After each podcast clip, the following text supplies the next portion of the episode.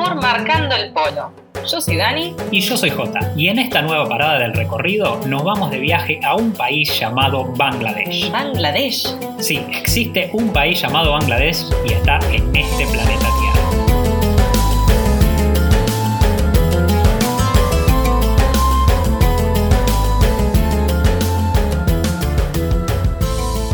Hoy nos vamos de viaje a un país del que muy poco se conoce. Quizás la única referencia que tengamos son las etiquetas de la ropa que dicen Made in Bangladesh, el famoso Made in, ¿no? Que antes decíamos Made in. Sí, cuando éramos chicos, que leíamos los juguetes Made in Taiwán, el Made in China, que sigue, el Made in China sigue firme por todos lados. Pero para mí el que dice, ahora yo digo Made in, ¿no? Pero para mí antes el que decía Made in China o Made in China era como el que ahora dice Blockbuster. Blockbuster. O los confites que yo he escuchado gente decirle M&M. No M&M, no, M&M.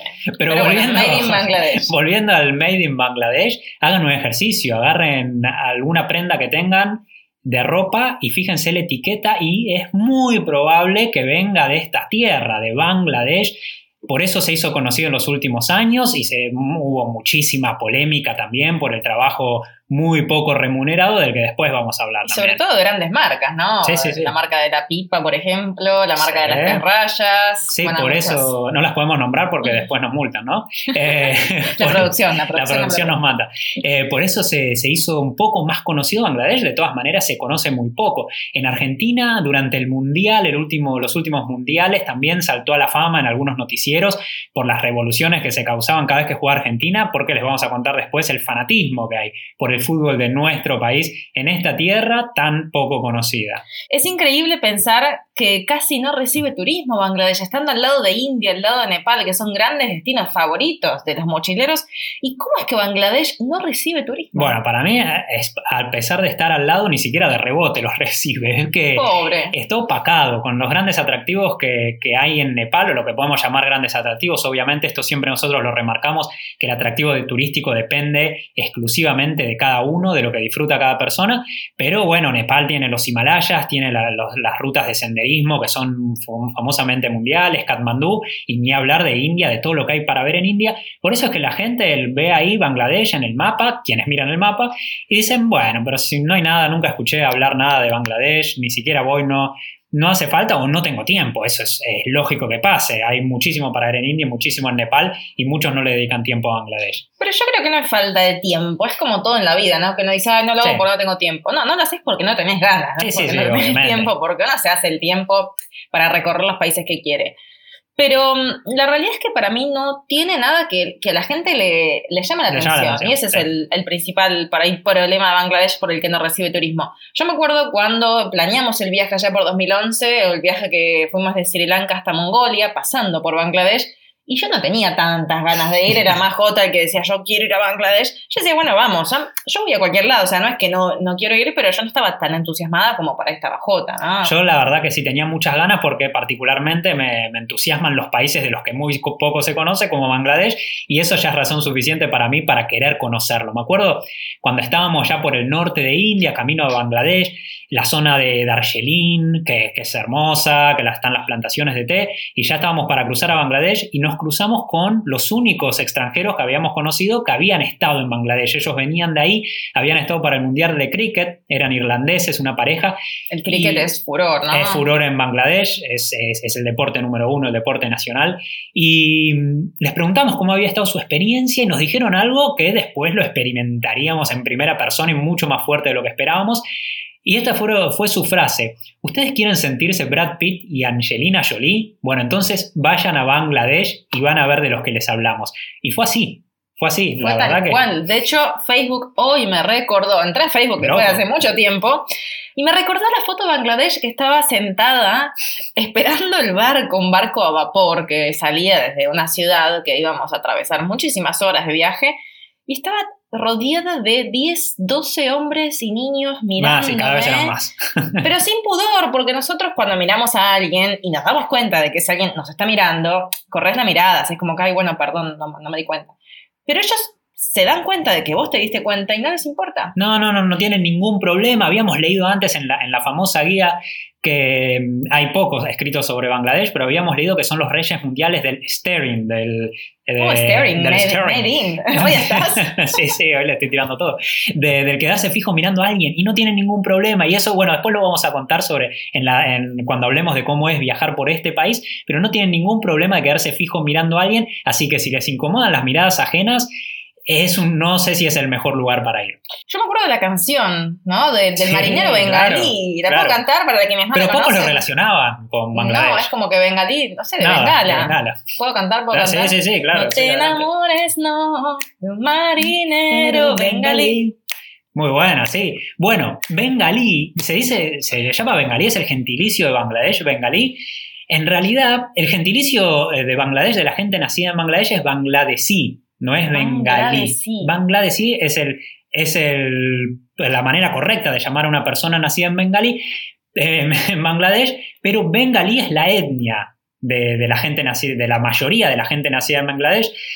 Pueden Asia nos hace un mate. Claro, Asia con, con, las etnias y, con las nacionalidades es, es, muy complicado, pero el 98% de la población de Bangladesh son de etnia bengalí. Pero vos podés ser bengalí, haber nacido en Reino Unido, como hay muchísimos que nacieron en Reino Unido, pero de todas maneras son bengalíes porque su familia es, es bengalí y la mayoría de la población nacida en Bangladesh es bengalí, pero a la gente nacida en Bangladesh se le dice bangladesí. O sea, vos podés ser bengalí y bangladesí a la vez. Claro, como el 98% de la ah. población de Bangladesh. Pero puede ser bengalí y haber nacido en Alemania, haber nacido en cualquier otro país del mundo. Pero está bien la canción del marinero bengalí, porque puede ser un marinero que conoció, no sé, que nació en Inglaterra, como decís, y era bengalí. O en cualquier lado puede haber nacido, pero él era bengalí.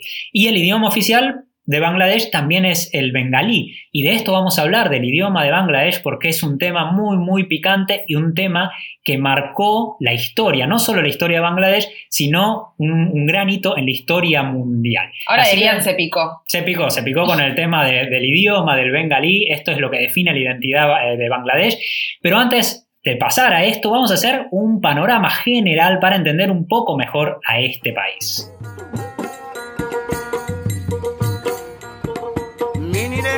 feminine.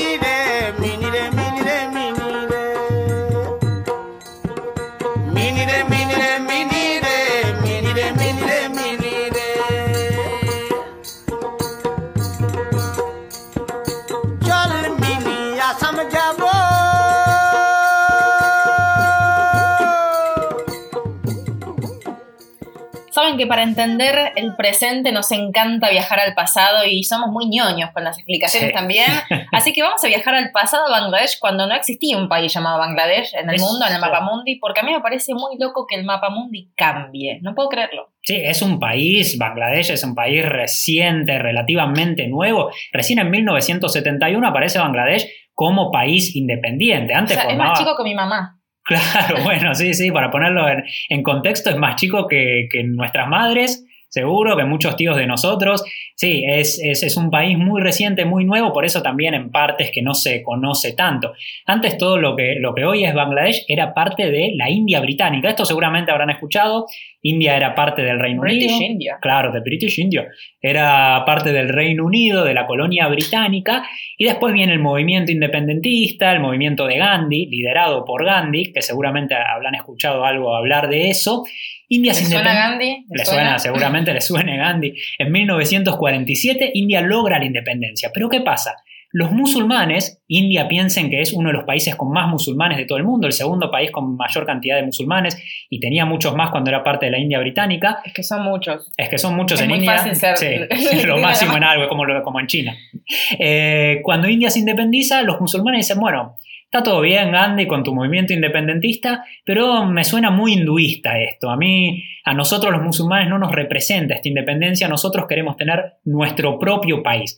Ahí empieza el movimiento, un movimiento masivo de gente muy, muy grande. Eh, algunos hinduistas venían de esa zona que hoy es, que es Bangladesh y Pakistán, se mudaban a India, musulmanes que estaban en India se iban para, formar su nuevo país. Fue muy sangrienta, eh, hubo muchas revoluciones, muchas revueltas, muchas muertes. Por eso Gandhi después cuando muere dice que, antes de morir, dice que, él luchó mucho, pero toda su vida ha sido un fracaso porque no había logrado la independencia de forma pacífica como él quería.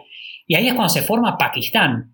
Pakistán se forma en 1947 cuando los musulmanes se separan de India. Este podcast es un dos por uno porque te íbamos a contar de Bangladesh y terminaste aprendiendo también sobre Pakistán. Sí. Entonces todo lo que es hoy Bangladesh antes era Pakistán, ¿no? Cuando se divide de India era Pakistán occidental y Pakistán oriental, que estaban unidos en realidad por la religión, pero separados físicamente porque entre medio de los dos territorios había 1600 kilómetros de India. Claro, creo que este, este podcast es para mirar con un mapa porque si no puede ser complicado. Si miran el mapa, tienen Pakistán por un lado, en la zona occidental, y Bangladesh en la zona oriental, más para, para el lado del este del mapa mundi. Entonces, en el medio había 1.600 kilómetros. Es como decir que, por ejemplo, no sé, la Patagonia Argentina sea eh, parte de Argentina y después el resto de Argentina sea el NOA. Y todo el resto de Argentina sea parte de otro país. Es como que para pasar de Salta hasta Santa Cruz tengas que atravesar todo el resto de otro país. Claro, tenés que volar, pasar de, un lugar al otro y esto obviamente iba a traer eh, mucha división, muchos conflictos, porque toda la zona que, hoy es Pakistán era la, que tenía el poder económico, el poder político y algo muy importante que le anticipamos en la introducción es que tenían el idioma oficial del país, que es el urdu, que es el idioma de, de Pakistán. ¿Y qué pasa? Bangladesh decía, los bengalíes decían, pero pará, nosotros, aunque sea, reconozcannos el, el, idioma, acepten el bengalí como idioma oficial del país. No puede ser que somos, incluso eran más de la, de la mitad de la población, eran bengalíes y su idioma no se aceptaba, no se enseñaba en los colegios y no era idioma oficial de lo que era Pakistán. Ahora, fíjense lo, lo lejos que puede llegar esta lucha por el reconocimiento de la lengua, ¿no? Algo que parece tan simple, pero que es tan complejo y que lo lleva a la independencia. Sí, esto fue lo que, lo que hizo en realidad. Lo que generó era una bronca muy, muy grande por, con, Pakistán. Decían, bueno, nosotros no nos están dando ni bola, estamos allá olvidados. Nosotros queremos problemas económicos. Sí, los problemas económicos, políticos. Nosotros queremos formar nuestro propio país. Primero empezó el, movimiento este para la aceptación de la lengua, que es, que es un momento histórico. Eh, se llama el movimiento por la lengua bengalí. En 1952 empiezan un montón de protestas, revueltas, obviamente también muy sangrientas muy reprimidas, pero al final Pakistán termina aceptando al bengalí como uno de sus idiomas, lo pone como un idioma oficial cuatro años después y mucho tiempo después, recién en el año 2000, va a pasar algo que también es, es, un hito en la historia, que es que el UNESCO declaró al día que empezaron estas protestas, un 21 de febrero, el Día Internacional de la Lengua Madre. Es decir, que en todo el mundo hoy, el 21 de febrero, acá en Argentina, en cualquier país, se festeja el Día de la Lengua Madre para el reconocimiento especialmente de las lenguas de minorías étnicas y eso fue por la, por la lucha que se empezó en Bangladesh para que su idioma fuera reconocido. Bueno, increíble, ¿no? Lo que puede llevar todo esto. Y así es como fue el primer paso para lograr la independencia, que recién se lograría, como dijimos antes, en 1971, ¿sí? Cuando Bangladesh se independiza de Pakistán, Pakistán pierde territorio, pasa a ser lo que es hoy, bueno, que igual está ahí con muchos problemas, muchos conflictos por la frontera con Jammu y Kashmir, y con India. Pero bueno, eso es otro tema para otro podcast. Sí, para que Bangladesh pudiera independizarse fue clave el apoyo que tuvo de India. Obviamente, Bangladesh solo con, eh, con su ejército no hubiese podido independizarse de Pakistán, que tenía mucha más, más poderío pero eh, intervino India ahí y listo, y se, terminó el problema, se terminó el problema para, para, Bangladesh en realidad, porque se independiza, forma su propio país, hubo muchísimos, muchísimos problemas una vez que Bangladesh se independiza, es uno de los países más pobres del mundo, además está en una zona que tiene sus pros y sus contras, no, por un lado se puede ver una parte muy beneficiosa de su geografía, pero por otro también es muy perjudicial. Claro, porque ahora que habían logrado la independencia tenían otro desafío, que era, bueno, mantenerse económicamente, aunque, bueno, antes tampoco es que recibían mucho apoyo económico de la, otra parte del país, ¿no? lo que ahora es Pakistán. Pero como decía Jota, el tema es la geografía que tiene está llena de ríos, atravesada por un montón de ríos, hay muchísimas, eh, gran parte del país que es inundable, entonces eh, eso hace que la vida en Bangladesh sea muy difícil, que sea muy difícil cultivar. Entonces lo tiene atrapado en una pobreza extrema. Es, muy complicado. Está el río Ganges, lo habrán escuchado nombrar, es el, río eh, más sagrado para los hinduistas. Bueno, todas las bocas del Ganges donde desemboca gran parte del río Ganges, el delta, es, es todo Bangladesh prácticamente y hay otros ríos muy grandes también. Entonces esto hace que durante la temporada de ciclones, con las lluvias fuertes, con los monzones, se inunde casi todo el país. Y piensen ustedes que el 82% de la población de Bangladesh vive en zonas rurales, no es una población que viva concentrada en las grandes ciudades, Dhaka sí es una ciudad recontra superpoblada, nosotros lo experimentamos, eh, no te podés mover de la cantidad de gente que hay, pero la gran mayoría de Bangladesh vive de la agricultura, tiene una, una, economía de subsistencia agrícola y se inunda casi todos los años hay inundaciones enormes que hacen que sea un país muy pobre. Piensen que la altura promedio de la mayor parte del país son solo 12 metros sobre el nivel del mar. Imagínense lo chato, que es el, el, país. Esto lo hace muy, muy vulnerable. Dicen que es uno de los países que más va a sufrir el cambio climático. Si aumenta un metro el nivel del mar, esto puede ser terrible para Bangladesh. Además es el país más densamente poblado del mundo, sacando obviamente los microestados como Singapur, Mónaco, Bahrein o las pequeñas islas como Maldivas y Malta. ¿sí? Es el octavo país más poblado del mundo y viven, para que se den una idea como referencia, viven casi 170 millones de personas en un área del tamaño de la provincia de Mendoza.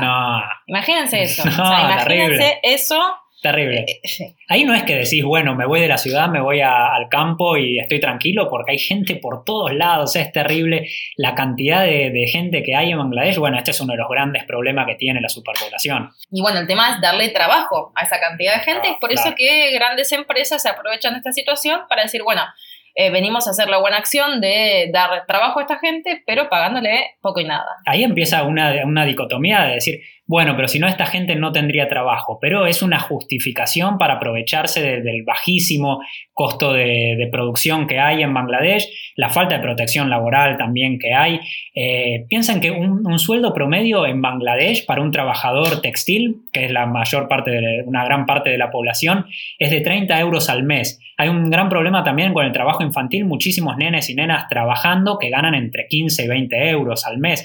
Entonces las grandes empresas ponen sus talleres ahí y hay un montón de problemas. Bueno, salieron casos en los últimos años muy, muy conocidos de grandes incendios porque no hay ningún tipo de protección en las fábricas, muere un montón de gente, las protestas, las huelgas que hay de trabajadores son reprimidas brutalmente por la policía y las grandes empresas miran para otro lado y dicen, bueno, a nosotros nos sale barato, tengamos los talleres en Bangladesh y en algún momento se dijo que se le iban a poner sanciones y se iban a prohibir este tipo de trabajos en Bangladesh las empresas van a decir, bueno, nos vamos para India, nos vamos para Pakistán, quizás salga 5 euros más al mes por, trabajador, pero igualmente le vamos a encontrar la vuelta. Y el tema es que, bueno, quienes pueden emigran, muchos van a Singapur, ¿no? que de la región es de lo mejorcito económicamente hablando, van a Singapur. Muchos hablan inglés, entonces ese no es un problema, trabajan de lo que sea. Y es por eso que cuando vas a Singapur, en el barrio Little India, quizás muchos de ustedes estuvieron, y ves en las filas de los Western Union un montón de bengalíes o bangladesíes. bangladesíes. Exacto. Y ves un montón de, bengalíes o bangladesíes esperando para poder depositar algo de plata para mandar a su familia, porque por más que manden 100 dólares, es, un montón, pero un montón para Bangladesh. Calculen lo de los 30 euros al mes que gana eh, un bangladesí trabajando en la zona textil. La gran mayoría son mujeres las que trabajan en la zona textil, la gran mayoría de la, mano de obra son mujeres, el 90% aproximadamente. Por eso es que los que migran generalmente son los hombres de la familia y mandan la plata para, su país, para su familia, y lo que puedan mandar les sirve muchísimo. Es, es por eso que se ven un montón de bangladesíes que a veces pensamos que son indios cuando los vemos por la calle, pero en realidad son de Bangladesh. En Reino Unido también hay un montón como decíamos, un país muy pobre, un país con el que tiene una esperanza de vida de solo 63 años pero en lo que algo hace, sí, énfasis el, gobierno es en la tasa de alfabetización, de que la gente tenga, aunque sea la educación básica, un 75% de la población de Bangladesh está alfabetizada, comparado con, países como India, esto es bastante alto, y algo que quizás llama la atención para lo que es la zona es que la, tasa de alfabetización de las mujeres es más alta incluso que la de los hombres. Y eso lo notamos también, ¿no? Que muchas mujeres no, me hablaban, sobre todo a mí, cuando viajamos por Bangladesh, ya vamos a hablar de cómo es viajar por Bangladesh, pero eso lo notamos como, como gran diferencia entre Bangladesh e India. Algo de color de Bangladesh que nos, que nos llamó muchísimo la atención, para mí lo que le da el color, el color a Bangladesh es la cantidad de rickshaw que hay. Los rickshaws son estas bicicletas, en Bangladesh se ven en forma de bicicleta con un carrito atrás que sirven de transporte público, casi todo bengalí, bangladesí usa este tipo de transporte, no se usa tanto el, colectivo, el autobús, sino que se usa más esto para los recorridos urbanos, aparte por las congestiones de tránsito que hay, y tienen unos colores, unos diseños, se le hacen muchos diseños de, de lo que es Bollywood, de las películas de Bollywood, con los actores más famosos, dibujos de películas, y esto le da un color a las calles de Bangladesh que está buenísimo. Y eso nos pasaba también cuando estábamos viajando por Bangladesh, de pensar si estaba bien subirse o no subirse al rickshaw, ¿no? Porque, claro, es atracción a sangre, atracción humana. Y por un lado decíamos, no, pero no, no puedo ir ahí atrás a que me lleve este pobre hombre con el calor que hace, todo transpirado, pobre, o sea, somos pesados con las mochilas, pero por otro lado, si no subíamos, ese hombre no cobraba, ¿no? Entonces, también que nos que dependía de nosotros, pero era un viaje que le sumaba. Entonces, decíamos, bueno, nos tomamos el rickshaw que es con la motito. Pero no, porque quizás el que viaja, el que tiene el rickshaw con la bicicleta, es lo único que pudo comprar y necesita trabajar. Y gana muchísimo menos que el que tiene es muchísimo menos para lo que es Bangladesh, ¿no? Pero comparado con el que tiene el rickshaw con la motito, que puede hacer muchísimos más viajes, el que tiene el rickshaw con la bicicleta se cansa mucho más rápido y puede hacer menos recorrido durante el día. Por supuesto, así que viajar por Bangladesh fue para mí muy difícil a nivel emocional, ¿no? A nivel físico también, pero a nivel emocional fue uno de los países más difíciles quizás en los que hayamos estado. Así que... Así, ahora vamos con esa parte, ¿cómo es viajar por este país?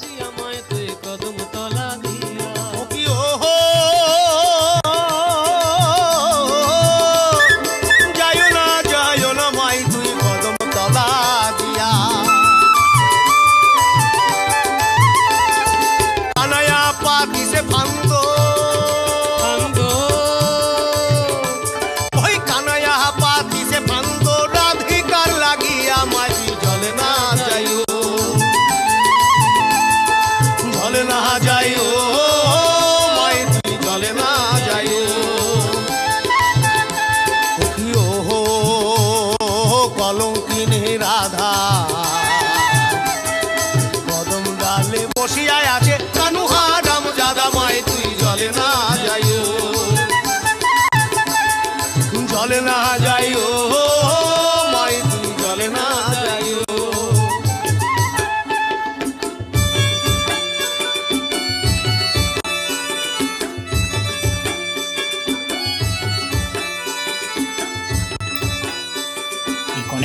música de fondo entramos ya a sumergirnos por las calles de Bangladesh. Nos vamos a lo primero que conocimos nosotros, que fue la ciudad de Dhaka, la capital del país de Bangladesh, que es una ciudad, como les dijimos antes, súper poblada y que Dani había anticipado que es muy difícil de viajar emocionalmente.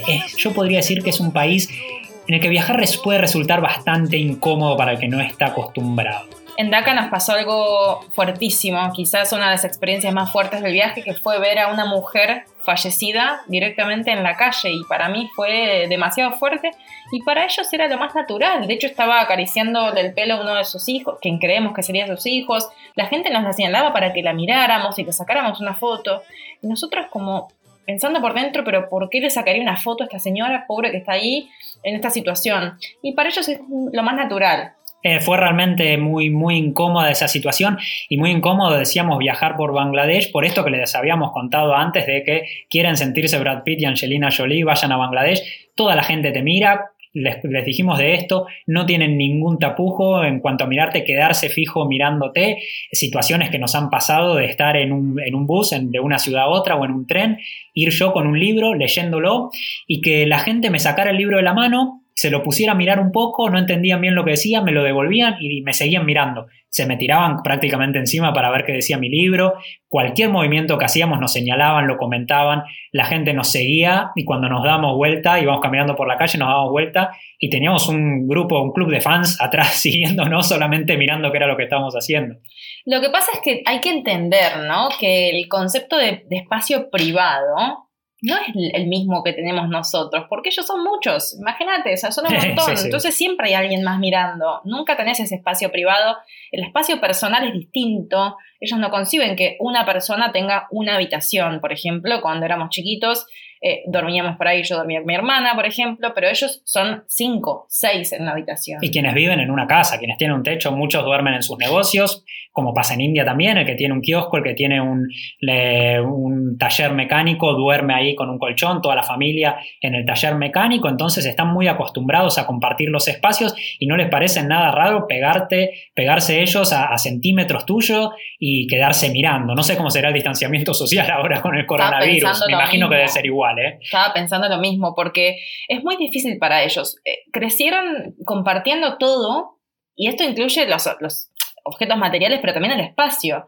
Yo me acuerdo que íbamos a los ciber, cuando viajamos por Bangladesh no teníamos smartphone, entonces nos conectábamos cada tanto en los ciber, y claro, yo estaba en la computadora y atrás tenía tres, cuatro nenes mirando. Que por ahí también pasaba en los ciber, que había gente que por ahí no podía pagar internet o pagaba una hora, pero después tenía todo el día libre, entonces se quedaban mirando qué hacían los demás. Y yo por un lado miraba como diciendo, bueno, em, si los miro, quizás se sienten incómodos y se van, pero no, no, eso no, no sucedería. no sucedía. Ah, me acuerdo un viaje que hicimos en barco, nos movimos muchísimo en barco por Bangladesh, porque como les dijimos antes, el país está atravesado por ríos, uno de los principales medios de transporte son los barcos.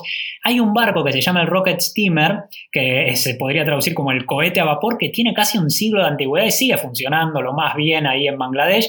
Es un ícono del país. Es un ícono del país, que quedó de la época de, la colonia británica y, hace un recorrido muy largo. Nosotros lo tomamos y fue un recorrido de 20 mm, horas. un poquito más, yo creo que fue un día y medio ¿eh? al final, porque también te dicen van a ser 20 horas y al final terminan siendo 30. Termina siendo muchísimo más. Cuando lo tomamos, esto que le había contado Dani, que estaba sentada esperando el barco lleno de gente alrededor, nos subimos, primero que no nos quisieron vender la clase más económica de todas, que es eh, en el deck, que es a la intemperie, a la encubierta, uno va con su bolsa de dormir, los que tienen, o con una manta para taparse y listo, y va ahí con toda la gente, sino que nos ofrecían la primera clase, pudimos negociar que nos dieran la segunda clase, que era un camarote para nosotros. El camarote tenía unas ventanas y cuando nosotros dejamos las ventanas abiertas teníamos siempre espectadores, un montón de gente que se acumulaba, créanlo, adelante de la ventana a vernos a nosotros qué hacíamos en la habitación. Y no solo eso, sino que llegó un momento que cerramos la puerta y dijimos, bueno, basta, ya está bien espectadores, se terminó el show, vamos a cerrar las ventanas. Las cerramos y en un momento vemos que alguien se mete a nuestra habitación que no conocíamos, nosotros estábamos sentados adentro, eh, tirados en las camas y se sienta al lado mío en la cama, se sienta en la cama y se me queda mirando, nada más. Quería verme qué estaba haciendo. Ah, yo había cerrado la ventana y dijo, este cerró la ventana, me meto a ver qué está haciendo dentro de la habitación. Se metió, yo me senté, lo miré, nos quedamos mirándonos un rato, agarró otra vez el libro que estaba leyendo, me lo devolvió. ¿Todo bien? Ok, le dije, y se fue. Y listo. Y, ahí, ahí se terminó el show, pero bueno, esto pasaba todo el tiempo. Y hay que entender que si bien en el momento, obviamente que nos dio bronca, que decís, bueno, pero quiero estar, no sé, queremos estar solos un, un rato. No podés eh, no hay que enojarse, porque uno dice, bueno, pero no me respetan, ¿no? O no respetan mi habitación, pero es así, a ver, para eso no viajes, para eso quédate en tu casa cómodo o cómoda y listo. Algo, algo que también nos pasó, que era muy difícil en Bangladesh que nos dejaran estar en las habitaciones más baratas. Sí. Para hombres no hay problema, pero cuando van con una mujer es como que creen que no va a ser suficiente. Entonces te dicen, no, no, este guest house, no good, no good, te dicen. y te mandan a otro hotel más caro, pero yo estoy diciendo, pero está bien, este está bien, seguro. Bueno, pero mira la habitación, mirala y después si está bien me decís. Bueno, Perfecto. Eh, en DACA fuimos varias veces porque, claro, íbamos y volvíamos y nos hicimos medio amigos del, recepcionista de la, de la, guest house. Y unas noches yo me acuesto en la cama, J se estaba bañando y empiezo a sentir mucho olor, ¿no? Mucho olor. Y yo le digo, ay, me parece que nos limpiaron el baño, no sé, no era podrido. Y él estaba en el baño, me dice, yo no siento. Eh, fuiste vos, le digo, Claro, sí, sí, sí, sí. me dice, no, yo no siento nada. Voy al baño y no había olor. Bueno, a ver, no había olores por decir. No, había olor a Clay tampoco. Olor normal de baño de Bangladesh. Cuestión que no, me acuesto en la cama y digo, no, pero es en la cama, es en la cama. Digo, no habrá un muerto bajo la cama porque ya no sé ni qué pensar. Podría hacer cualquier cosa. No sé ni qué pensar. Mm, mm, no, no, puedo ni contarlo. Me agacho para mirar abajo de la cama y siento un olor, pero un olor, claro, estaba todo oscuro. ¿Qué había? Y ahí le digo, no, fíjate vos porque hay algo abajo de la cama. Miedo, miedo. Hay algo, chan, chan. Me asomo abajo de la cama y encuentro una rata en descomposición. Un asco, no se puede, no, no, no era un, eh, sí, un, cadáver de rata, no era que solo quedaban Estaba los huesos. Por la mitad. Estaba ahí a medio comer por las moscas, era una cosa terrible, dormimos dos noches así, sentíamos el olor pero pensábamos que venía de afuera del baño. Llamamos al recepcionista, enojados, le dijimos, che, amigo, ¿todo bien con vos? O sea, llamamos es un decir, ¿no? fuimos, a la recepción, a, llamar al, recepcionista, vino haciéndose el ofendido, cuando vio la rata puso cara de no lo puedo creer y fue a llamar al de limpieza. El de limpieza, bueno, el otro que estaba ahí, que el que no era el recepcionista, vino con la palita, con la escoba, dijo, dijimos, bueno, listo, se va a llevar a la rata. La cargó en la palita y ¿qué hizo? Abrió la ventana, que la ventana no es que daba a la calle, sino que daba un pasillito interno, abrió la ventana y tiró la rata por la ventana y cayó al pasillo que estaba al lado de la ventana que daba la cama. Y ahí, dijimos, no, bueno. problemas nivel 1000. Nivel, nivel Bangladesh. Y dijimos, pero esto no puede ser, la tiró ahí al lado. Y le señalamos, dijimos, llévatela aunque sea a la calle, anda a tirarla. seguía entrando el olor Claro, anda a tirarla a la calle. Bueno, cuestión que, el recepcionista no estaba muy acostumbrados, como dijimos, a, tener eh, turistas, a tener turistas extranjeros quizás no sabían cómo lidiar con estas situaciones, que alguien se quejara por una rata muerta abajo de, la cama. Y después nos invitó a comer, el, amigo recepcionista nos llevó a comer unos dulces, algo que Quizás la gastronomía no es algo muy destacable de Bangladesh a comparación con India, es mucho más, más básica, ingredientes más básicos, pero los dulces son exquisitos, eso lo aprovechamos mucho. Me acuerdo de Mishti Doi, que era, bueno, otro día hablamos de comida, de comida del país. Sí, otro, día, otro día hablamos, quizás, bueno, no es el país para ir a, hacer turismo gastronómico. Pero se come bien, ¿eh? Pero está bien, y aparte es súper económico. Algo que nos decían todos los, eh, los bangladesíes que nos querían recomendar lugares para que fuéramos, nos decían vayan a la playa que se llama Cox Bazar. Bueno, tanto nos insistieron, tanto que era el lugar idílico para ellos, el paraíso dentro de Bangladesh. Una playa, nosotros no nos llaman tanto la atención, salvo que sean las playas de Filipinas, pero si no, en Bangladesh no íbamos por las playas, dijimos, bueno, ya que estamos acá, vamos hasta la playa es eh, el, orgullo de Bangladesh porque es, esto sí es dato oficial, es la playa más larga del mundo. La playa de arena, al menos, más larga del mundo, tiene 120 kilómetros de largo. Esto, salvo que te la recorras a pie de punta a punta la playa, no lo vas a notar. La playa no es linda. Veíamos al estilo Bangladesh bañándose, los hombres con pantalón de jean y camisa metiéndose al agua, las mujeres, muchas de ellas todas tapadas o con sari, bastante separados, hombres de mujeres. Pero los locales nos insistían con esto, vayan a esta playa. Y algo que pasó en los últimos años por la crisis que hay en Myanmar con una etnia minoritaria que son los Rohingya, esto ya no vamos de tema, pero es, es para, bastante largo, que ahí está también, en esta playa está el centro de refugiados más grande del mundo, que son exiliados que vienen de, Myanmar y, se, y están en este centro de refugiados. Creo que lo más importante de Bangladesh entonces no es ir por los atractivos turísticos, sino por la cultura que te puedes encontrar. Algo que nos llamó muchísimo la atención y por lo que también nos frenaba toda la gente es porque en Bangladesh son muy, muy fanáticos de Argentina, del fútbol argentino, son unos enloquecidos con el fútbol argentino y cuando le decíamos que nosotros veníamos del mismo país que Messi, se volvían locos. Nos han pasado anécdotas que son muy, muy, muy raras, que nunca nos imaginamos que nos podían pasar, que gente que nos frenaba, me acuerdo uno que nos frenó y nos dijo, acá en Bangladesh el 80% del país es hincha de Argentina, el 15% de Brasil y el 5% de otros equipos. No sé si esto está chequeado, si se hizo una encuesta nacional sobre este tema, pero así nos dijeron. Nos han pedido fotos diciendo, ya que nunca nos vamos a sacar fotos con los jugadores de su selección, al menos me quiero sacar foto con ustedes, que son parecidos, eh, o, más o menos ustedes representan a Argentina. Y bueno, la cantidad de banderas que vimos nosotros argentinas por Bangladesh, colgadas en los balcones, murales pintados por las calles, camisetas, gente con camisetas de fútbol de Argentina, una cosa loquísima y, que realmente nos llamó muchísimo la atención. En todos lados, cuando le decimos que somos Argentina, nos nombran a Messi, a Maradona, pero en Bangladesh en un fanatismo terrible, terrible, terrible por Argentina. Así que a mí, bueno, que no tenía tantas ganas de viajar por Bangladesh, la verdad que no sé si decir me encantó es estar siendo justa, pero sí fue una experiencia muy enriquecedora y agradezco haber ido, no me arrepiento para nada haber ido a Bangladesh.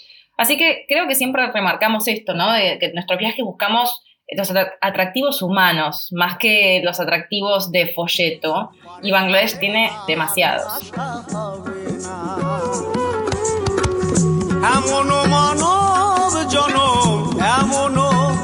এমন মানব জনমার পাবে না। বারে বারে আর আশা হবে না। বারে বারে আর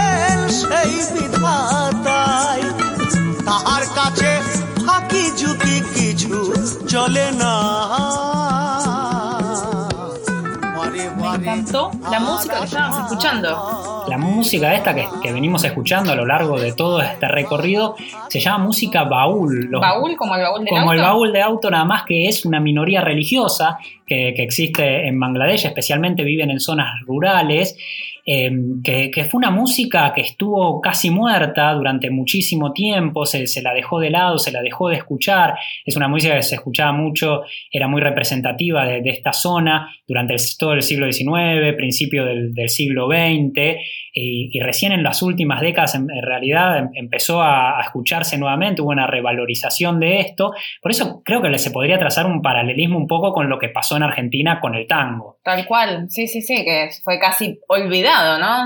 Si bien el tango es un poco más reciente que la música baúl, pero en los últimos años la música baúl se revaloriza, se empieza a mezclar, también gracias a esto se lo empiezan a escuchar los jóvenes, se empieza a mezclar con otras influencias, como por ejemplo la música rock, un poco de música electrónica, Como un electrotango. como en un electrotango, pero la esencia de la música baúl sigue muy, muy viva con nuevos artistas y tal es así que el UNESCO lo declaró Patrimonio Cultural Intangible de la Humanidad y ahí empieza a tomar una importancia mucho, mucho más grande. Grosa la música baúl. Está buenísima, pero ¿quiénes son los baúl a todo esto? Pues no es solamente un estilo musical, sino que los baúl son, una, como decíamos, es una minoría religiosa que son muy místicos, que en su religión mezclan distintos aspectos del sufismo, del budismo, del hinduismo, y forman así un, un sincretismo con, con, sus propios, con sus propias ideas, y muchos de ellos, muchos de los baúles, son ascetas, es decir, que es, es gente que renunció a toda la vida material, a la vida familiar, eh, no, no, no, hacen trabajos formales por el cual reciben un, un, ingreso a cambio,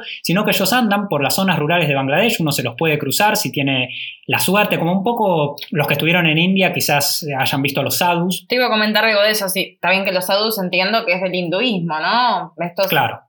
Esto es un poco un, sincretismo, pero también tiene una relación, muy una, una relación muy cercana. La diferencia que ellos, a diferencia de los sadhus, lo que hacen, bueno, van por los pueblos dando consejos, la gente cuando necesita algún consejo lo frena, hablan un poco, y también van haciendo su música, esta música que venimos escuchando que es tan característica, van con un, instrumento de cuerda, de una sola cuerda, haciendo su música, y a, cambio de eso reciben donaciones que le da la gente, puede ser económica o puede ser también de comida. Y así es que ellos viven sus vidas. No todos los, baúles son acetas, pero hay muchos de ellos que sí.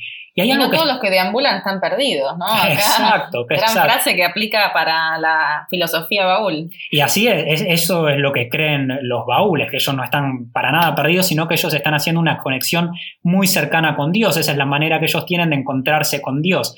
Porque ellos no creen que ir a una mezquita, ir a un templo, te ayuda a encontrar este camino hacia Dios, ¿no? Exacto, exacto. Ellos lo que piensan que lo divino está en cada ser humano, no hay que buscarlo en ningún, eh, en nada exterior, sino que tenemos que buscar escondido en el corazón de cada uno de nosotros y no hay cura, no hay profeta, no hay ritual, especialmente de ninguna religión organizada, que ellos son muy críticos de ellas, que te ayude a encontrar esto, eh, esto divino que vos tenés en tu interior. Un viaje interior, sin un ir viaje, más lejos. Un viaje interior. Por eso ellos dicen que el, todo lo que sea templo, lo que sean mezquitas, bloquean este camino que tenemos nosotros hacia la verdad y que la búsqueda tiene que ser individual. Así es como llegamos al final de este recorrido por Bangladesh, por este mundo, ¿no? Este viaje al planeta Tierra que hacemos cada semana enmarcando el polo. Creo que este es mi favorito, el episodio favorito. Fue hermoso, fue cultural, fue inspirador, nos hizo aprender, nos hizo viajar a través del tiempo también a esta lucha por la independencia. Un repaso por la historia y por la actualidad de Bangladesh y qué será desde el futuro de este país. Así es como con esta música de fondo, con esta música baúl, nos despedimos de este capítulo. Recuerden que si nos quieren comentar algo, si nos quieren preguntar algo, nos encuentran en Instagram como arroba marcando el polo. Y nos vemos en la próxima parada de este viaje al planeta Tierra.